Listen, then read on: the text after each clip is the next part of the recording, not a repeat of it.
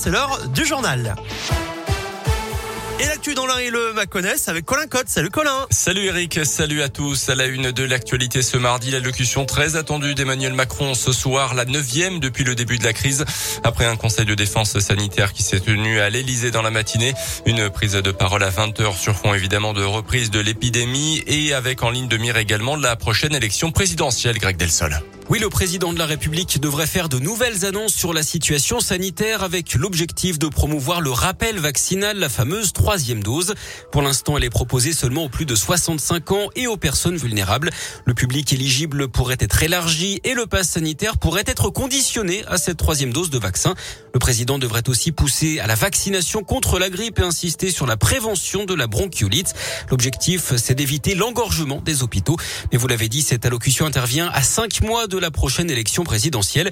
Emmanuel Macron devrait donc également parler des réformes en cours ou à venir, notamment celle des retraites et de l'allocation chômage et faire le point également sur la relance économique. Merci Greg. Concernant la vaccination, justement, près de 100 000 rendez-vous ont été pris hier sur la plateforme Doctolib pour une dose de rappel de vaccin anti-Covid. Euh, rendre obligatoire cette troisième dose, notamment pour les vulnérables, est-ce une bonne idée? C'est la question du jour sur notre site radioscoop.com. Dans le reste de l'actu dans l'Inde, des coups de fil à toute heure, de jour comme de nuit, des insultes et des menaces de mort à répétition. Un homme de 60 ans de retour devant la justice indinoise pour harcèlement vers son ex-compagne à Lagneux. L'Indinois comparaissait pour 1400 appels téléphoniques, des poubelles renversées dans la cour de la victime, le portail de sa maison tagué, c'était l'été dernier. Il est copé de 8 mois de prison ferme avec un mandat de dépôt.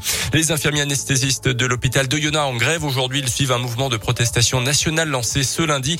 Un appel à cesser le travail suivi par la totalité de l'effectif selon le progrès pour une meilleure reconnaissance de leur statut. Les anesthésistes précisent qu'ils ne sont pas en conflit avec la direction de l'hôpital ni avec les médecins de leur service.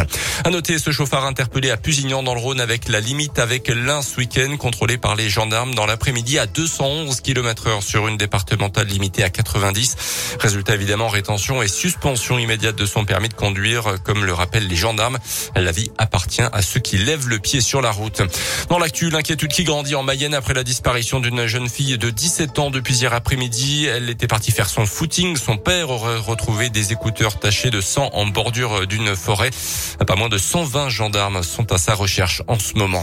Gérald Darmanin appelle les préfets à renforcer la sécurité des élus. Certains d'entre eux ont été ciblés récemment par des messages de menaces. Plus de 1300 menaces ou agressions contre les élus ont été enregistrés l'an dernier. C'est trois fois plus qu'en 2019 selon les données du ministère de l'Intérieur. Et puis on termine avec euh, ce retour sur Terre. Thomas Pesquet de retour sur Terre. Donc c'était tôt ce matin avec ses trois collègues astronautes.